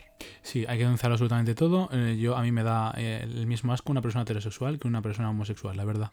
Odia a todos por igual y yo creo que nadie merece eh, eximirse de todo ese odio. Así que adelante. No, yo con la prohibida, la verdad, la entrevista la prohibida, aparte de que estaba muy nervioso porque para mí es una eminencia, pues evidentemente hubo cosas, pues yo, creo que también salta un poco el tema generacional, yo creo, ¿eh? Entonces, pues yo creo que para mí la visión que tengo yo de la vida, pues no, es- no no tiene por qué ser como el que tiene la prohibida. Sí que es cierto que, por ejemplo, en este caso ella sabe muy bien porque ha vivido pues todo este tema de, pues los, los garitos y de ha convivido todo esto, ¿no? Pero eh, luego en el podcast salieron temas de conversación que quizá tienen más que ver con, con nuevos movimientos que hay, ¿no? Y que nuevos temas de conversación que los están teniendo pues gente joven, ¿no? Y que es como más inquieta y que le gusta también buscar respuestas, pues eh, que, que- que yo, por ejemplo, eh, había cosas que, que yo confrontaban un poco, ¿no? Con, con la visión que tiene Por ejemplo, el tema cuando hablábamos un poco acerca de, entrecomillado, los gustos sexuales, muchas veces, pues ya sabéis un poco la opinión que tengo yo con el tema de los fetiches, ¿no? Por ejemplo, ¿no? Que mm, lo hemos hablado al- alguna vez, que yo creo que cuando algo se repite como normal, como norma, pues parece que, que hay algo que está hablando, ¿no? Y, es como estos hombres que continuamente buscan mujeres gorditas, en verdad lo que están haciendo es, eh, pues eso, mm, fetichizarlas. Objetizar, y- No, ¿cómo se dice? Sí, fetichizar y al final, pues eso, deshumanizarlas un poco, porque es una chica gorda y punto, y por eso te gusta, porque es gorda y tiene esa peculiaridad, es igual que la persona que constantemente van con, con negros o con negras, o constantemente van con twigs, o constantemente van con musculadas. Es decir, si vas constantemente con musculadas y con mus- musculocas y con mask por mask y toda esta mierda, es porque efectivamente tienes muchas cosas dentro, ¿no? Yo para mí, eh, lo más sano siempre es, pues eso, pues como es la vida, ¿no? Eh, pues te tendrás que enamorar de repente de una negra, si llega el caso, o de repente te enamoras de un chico una chica gordita, o de repente, pues, pues, pues, una musculoca también, ¿por qué no, no? Pero cuando siempre es lo mismo, pues yo creo que ya no es justo, ¿no? Es un poco fechite- fetichizar y está hablando, pues eso, la conciencia de, de toda la sociedad que nos arrastra y que nos dice que la gorda necesita un casito porque pobrecita, ¿no? Y entonces tratas de cuidarlas. Pues no. Bueno, a ver si está claro que este es un tema que nos da mucho de qué hablar, obviamente porque aparte que es un tema que da mucho de sí, también nos, nos gusta y nos interesa, con lo cual eh, yo dejo aquí a ver si de cara a la segunda temporada en la que espero que podamos tener muchas más entrevistas, pues podremos, podemos Quiero- traer algún sexólogo, sexóloga. Y, y psicóloga. O sea, me gustaría que conviviesen Sí, los dos. poder- Bueno, podría- que las sexólogas en verdad también son. Sí, podemos ver cómo, cómo gestionarlo porque yo creo que puede ser eh, muy interesante. Sí, porque a lo mejor estoy completamente equivocado y quiero que me lo diga un psicólogo y una sexóloga. Mira, yo creo que hay una cosa eh, que además nos repetimos mucho, yo creo que tenemos que dejar de hacerlo, que al final siempre decimos, ¿no? Como, este es nuestro punto de, de vista y tal. Y a ver, efectivamente habrá quien se sienta eh, identificado y habrá quien no. Yo creo que a mí lo que me gusta mucho de esto que hemos hecho hasta ahora, este es nuestro último episodio de la primera temporada, el episodio número 13, es que al final, cuando hablamos de que todos los temas tratamos bajo el paraguas de la salud mental, eh, eso hace que también le demos mucho peso a lo que, tanto lo que nosotros sentimos y un poco cómo percibimos las cosas, como en este caso de nuestras dos últimas invitadas, darle peso a su vivencia y a lo que ellas sienten. Eh, yo creo que hay teoría escrita sobre todo, sobre en el caso del sexo, pues claro, existe la sexología, existe la psicología, existen muchas cosas, pero yo creo que también es muy importante darle peso a lo que las personas, a la vivencia Sí. de las personas. Sí, sí. Y bueno, yo no digo que no sea válida la teoría, Sí, sí. pero hay que escuchar Sí, también. ta- sí, sí. O sea, estoy muy de acuerdo en lo que has dicho. Qué bonito lo que has dicho, Dani. Redes sociales versus salud mental. Con Rubén RBN Ariel Rec. Y nuestra última invitada, invitado, fue Ariel Rec en el capítulo 12, en el que tratamos de, hablar de redes sociales y salud mental, pero evidentemente no pudimos eh, pasar por encima, pues eso, de la experiencia que ha tenido recientemente con su paso por Drag Race, que además nos regaló la primera entrevista que hizo después del programa, porque no pudo participar por, tema, por temas justamente de salud mental en algunas entrevistas que el resto de sus compañeros y compañeras y compañeros pues tuvieron, ¿no? Después de su paso por Drag Race. Así que muchísimas gracias a Rubén eh, barra Ariel Rec, que jolín, me sentí súper a gusto y yo creo que mm, cuando mm, decía algo al final de- de- del podcast, no sé si mucha gente lo escuchó, pero es como que em, evidentemente a eh, Rubén hay mucha gente que la quiere, pero cuando veo, por ejemplo, comentarios, siempre suelen ir en un camino que yo tampoco identifico, ¿sabes? Entonces cre- creo que como que no es justo porque no, yo, en mi caso, lo que yo conozco de él no se ajusta un poco con, con la realidad, ¿no? De, de, jolín, de lo que es él, ¿no? Entonces, pues bueno, sí que identifico lo que él me cuenta del mismo y no, y no identifico lo que cuenta el señor de Twitter de Rubén, ¿no? Que critica a Rubén. Entonces, como no lo identifico, digo, jolín, qué injusto es, porque en verdad estás como invalidando lo que él dice del mismo, que yo creo que se ajusta más a la realidad, evidentemente, que lo que dices tú. Entonces, pues bueno, eh, quería como decirlo, ¿no? Ya no solamente por Rubén, sino porque en general yo creo que es así. Es que al final justamente este episodio va muy ligado a, a la salud mental, obviamente, con, con Rubén como embajador, porque al final es verdad que él eh, tiene un discurso que aboga mucho por visibilizar eh, la salud mental con todo lo que ello implica, los momentos buenos y los momentos no tan buenos, ¿no? Y como un poco gestionarlo y lidiar con ello. Con lo cual, obviamente, ya para empezar era el invitado perfecto, pero justamente hablábamos de salud mental ligada a las redes sociales. Precisamente por esto que tú has dicho, ¿no? Porque al final eh, las redes sociales eh, tienen una parte muy positiva, también una parte muy negativa, hay mucha información, obviamente siempre eh, manipulada en el sentido de que siempre es una persona la que la está transmitiendo, con lo cual lo está haciendo bajo su prisma. Y claro, ese prisma pues muchas veces es transparente y muchas veces está muy tergiversado. Con lo cual hay O que movido por intereses. o movido por intereses. Entonces, claro, hay que tener mucho cuidado también. Eh, en primer lugar, hay que, mm, hay que tener, yo creo, un poco de moral. Tenemos que empezar a tener un poco de moral eh, con cómo hacemos y decimos las cosas y con qué finalidad. Porque detrás, efe- efectivamente, de, de cualquier cuenta o cualquier personaje público, como en este caso es Rubén y, y, Son Ariel, eh, hay una persona con, como nos comentaba él, con una vida, con una familia y eh, bueno, que ya no solo es que pueda su- sufrir la persona que está detrás de esa cuenta, sino también en este caso sus seres queridos, con lo cual yo creo que hay que empezar a ser un poquito más humanos. Eh, y luego por otro lado, claro, que no todo lo que leemos, como bien has dicho, se ajusta a la realidad y es muy injusto. Desde luego yo me sentí muy a gusto, fue una charla de amigas, eh, agradezco mucho que un tema, eh, a, a pesar de que él abogue mucho por ello y lo visibilice, no deja de ser un tema muy personal y creo que, que se abrió muchísimo a, a nosotros y es algo que valoro, vamos, eh, con todo mi corazón. Así que no pudo ser, la verdad, en realidad, una mejor forma de acabar oficialmente eh, lo que es la temporada y, y cerrar las entrevistas de esta primera temporada. Pues esto ha sido nuestro repaso de esta primera temporada de Alderele.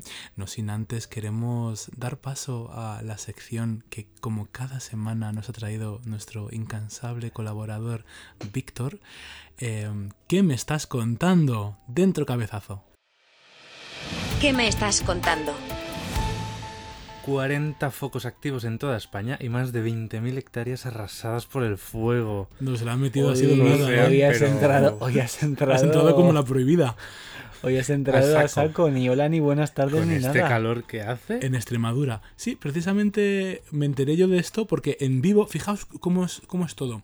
Resulta que yo, la- fíjate mi experiencia, me enteré de esto en vivo porque estaba eh, justamente veraneando un chaval con el que me lié yo en una discoteca hace poco y le seguí en Instagram y empezó a grabarlo él, el incendio desde el principio que estaba de vacaciones en Extremadura, ¿no?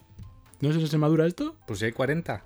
¿40 ¿Dónde? Extremaduras? ¿En España o en Extremadura? No, no, en España hay 40. Ah, pues hay uno, Activos hay uno muy fuerte, el más fuerte en Extremadura. Yo pensaba que decías el de Pues pocos me parecen, ¿eh? Para el calor que hace. Y, y uno en Galicia que el tren atravesaba por el medio. ¿No lo habéis visto? Sí, no. No. Uy, No. sí, tú, Dani, que te gustan los trenes, tienes que ver ese vídeo. La gente gritando así histérica. ¡Ah! Uy. Wow. Una fantasía.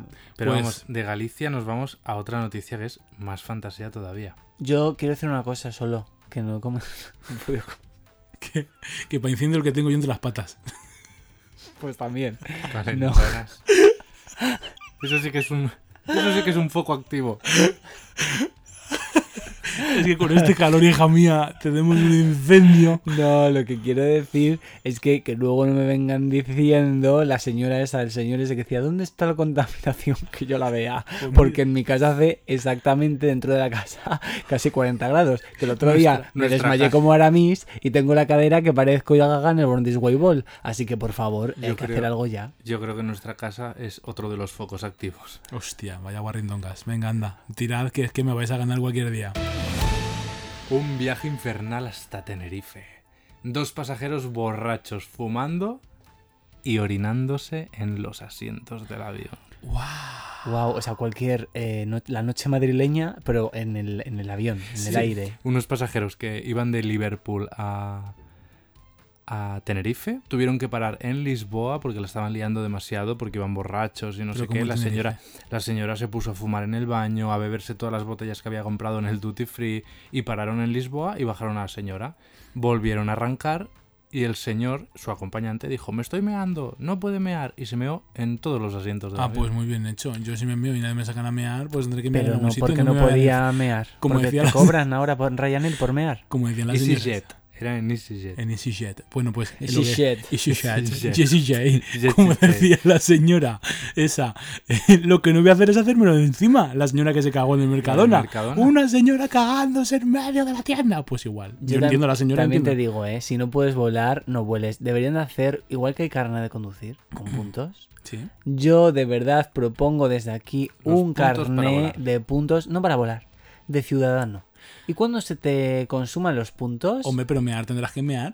Hombre, ya, pero si estás borracho, ¿no? pero no me- y a lo mejor, a lo mejor estaban aterrizando y Que pongan un- despegando y no se pueden Pues en que le ese pongan momento. un orinal. Un algo. quemé la bolsa esa de pollo spam para los vómitos. Bueno, venga, ponle la siguiente noticia porque yo soy abogado del diablo.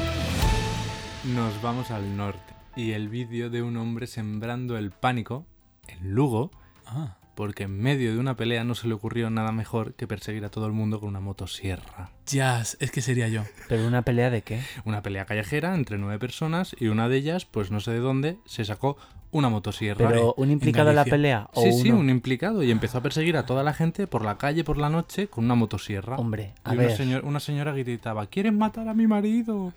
¿Cuál? ¿Pero eh, el marido suyo cuál era? ¿El de la motosierra o el otro? Ah, no lo sé. Bueno, yo sinceramente te digo, yo esta, toda esta gente, yo creo muchas veces, ¿eh? Muchas veces, es de toda la represión que tienen dentro, que las Mm. pobres están aguantando, aguantando, aguantando, el día que explotan, sacan la motosierra. Pues hija, pues la salud mental, que esto hay que mirárselo. O no, ¿eh? O a lo mejor es un psicópata. También puede puede ser. Como fantasía el tema de la motosierra, a mí me encanta. Es Sí. algo muy cinematográfico. Sí. Ahora, ya me jodería, la verdad, también que alguien te persiga con una motosierra. O pasar por ahí y que te dé con una motosierra un señor porque este el hombre que se le ha ido ya la cabeza completamente. Entonces, bueno, em, siempre y cuando sea que le pase al de enfrente, genial. Tú vas paseando por, por la calle y te ves eso eso y te piensas que es un show. o Es un show y te viene y te corta la cabeza con la motosierra. ¿Y qué te Y parece? te corta un brazo, como eso que quieren hacer, que arrancan la cabeza Uy, ahora. en, este- el, en Wisconsin o en Wyoming o en ¿Dónde unos sitios de esos en América quieren hacer una pena de muerte nueva, que es una máquina que con un brazo así biónico Como el Garfio de, de Toy Story. como ¿sí? Toy. Story, te arranca la cabeza y... Hace ¿Pero esto para qué lo hacen? Pues hija, pues entiendo que por... Por, Por performar. Mm, Sí, yo creo que es un poco por morbo. joder más. Para ser un poco estético. Bueno, si graban los vídeos y después lo podemos ver. ¿Estas son las noticias? Esas son las noticias. O sea, Hostia. incendios, fuego, terrorismo aéreo y motosierras. Ese es el panorama que tenemos ahora mismo en este país. Me encanta el prisma que tenemos de España ahora mismo. Hasta septiembre. Nos vemos, lindo. Un placer tenerte Adiós. esta primera temporada. A ver si terminamos para la segunda, que esto no lo sabemos, ¿eh? Venga. Está precaria la cosa. Bueno, pues... Ay, amiguita. Nos vamos de vacaciones. Para aquellos que no confiaban en nosotros y que íbamos a dejar esto a mitad, hemos terminado una primera temporada. Sí, y, y vamos a por la segunda, ¿eh? Estamos ya, estamos ya en ello, efectivamente. ¿Te gustaría decir algunas palabras? Pues yo la verdad estoy tan contento. Es como, o sea, en un principio, fíjate, yo tenía como la idea, me gustaba mucho el, el formato podcast y el formato de una plataforma para poder hablar y recoger estas conversaciones que tenemos tú y yo siempre tan intensas y que yo creo que la verdad, esto que pues suena un poco ególatra, quizás soy yo también un psicópata, pero creo que sí que tiene un cierto punto de interés, pero la verdad es que ya no solo eso, me lo he pasado muy bien y me lo estoy pasando muy bien. ¿Estás descubriendo nuevos mundos? Estoy con nuevos mundos, me siento realizado como persona y... ¿Validada también? Sí, y incluso es- este podcast, como autónomo que yo soy, Ajá. me va a aportar mis primeras vacaciones laborales en mucho tiempo. Esto es maravilloso, de Sí. verdad. Bueno, yo quería cerrar, siendo un poco intenso también, diciendo que, jolín, no sé, no dejéis que nadie os diga lo que sois o no sois, porque muchas veces nos vamos aquí a hablar y parece que sabemos todo, y no, no sabemos todo. Entonces nadie mejor que vosotros para saber qué es lo que sois y lo que lo dejáis de ser, y qué pensáis y qué no, y crecen vosotros en vuestra visión de la vida, y que muchas veces confrontará con la de enfrente, pero que hablando desde un punto de vista mm, respetuoso, como muchas veces hacemos Dan y yo aquí, se puede hablar de absolutamente todo y que mm, no seáis muy rígidos con las opiniones porque mm, pues igual tenéis la razón o de repente otro día no y no pasa nada por no tener razón muchas veces y hay que saber reconocer cuando a lo mejor un día has metido la pata. Pero mm, que convivan las dos cosas eh, confiad y a la vez sed generosos con el de enfrente porque nunca sabes cómo tiene la cabeza el de enfrente Totalmente. A mí me encantaría, como también hemos dicho antes, ¿no? Al final valoramos mucho las vivencias de las personas y las opiniones desde un- el, el mero prisma personal de cada uno. Así que lo hemos dicho muchas veces en este podcast. Tenemos unas redes, ahora mismo son pequeñitas, pero están abiertas a todos vosotros. Aunque ahora mismo nosotros nos vayamos de vacaciones, siguen abiertas y seguiremos estando en ellas. Y nos encantaría eh, conocer, si queréis eh, aportar cualquier cosa, por pequeñita que sea, Sí. eh, para nosotros es súper valiosa. Cualquier vivencia, igual de repente resulta que sois también unas eminencias en algunos temas y queréis venir aquí, pues ¿por qué no? Presentad vuestras propuestas de, de contenido si queréis y hacernos llegar por las redes sociales. Tenemos Instagram, tenemos Twitter. Yo ahora, ah, esta semana tengo Grinder, la semana que viene seguramente ya me lo habré borrado porque funciona un poco así. O- Vamos a separar el trabajo del placer. Y entonces, ¿qué cuento yo aquí? Tendré que contar algo yo. Vamos a ver. si no esta sección de mis memorias, Es verdad, rectifico. Nada, no pasa nada. Yo- Escribiré por Grinder. Eso sí, la verdad, todos aquellos que le escribáis por Grinder, yo no quiero que mi amigo sufra, pero haz un poquito de té. Porque claro, tienes que venir aquí con algo que contar. eh, soy bisexual. Eh, también tengo Tinder para las chicas. Incluso, bueno, hay chicas trans en Grinder. También, no tengáis miedo. Estoy abierta a todo. Todo, todo, todo, todo. Nada, le haces cosa nada. Hombre, tampoco es eso, Leonardo. Bueno, pero a ver, hombre, el chico tiene su, su criterio, obviamente. criterio. Pero todo, todo. Yo voy a favor siempre de la fantasía. Si me presentas una propuesta un poco así rara, digo, uff, madre mía, venga, para adelante. Bueno, cariños, lo dicho, espero que os lo hayáis pasado bien esta primera temporada, tanto como nosotros haciéndola. Nos hemos reído mucho, nos hemos disfrutado, pues a tomar por culo todo el mundo ya a la cama. Nos vemos en septiembre. Amores, os quiero muchísimo. Dejadme vivir este verano para traeros experiencias. O a lo mejor podéis vivir el verano conmigo. ¿Quién sabe? Ya sabéis, un mes entero de haciendo la calentona. Atentos en septiembre, que se vienen cositas. ¡Wow! Esto es todo amigos, nos vemos en septiembre. Tenía unas ganas de cogerme unas buenas vacaciones que aunque me renueven, no sé si volveré a trabajar con estas dos pencas. Esto ha sido la primera temporada de Alderele.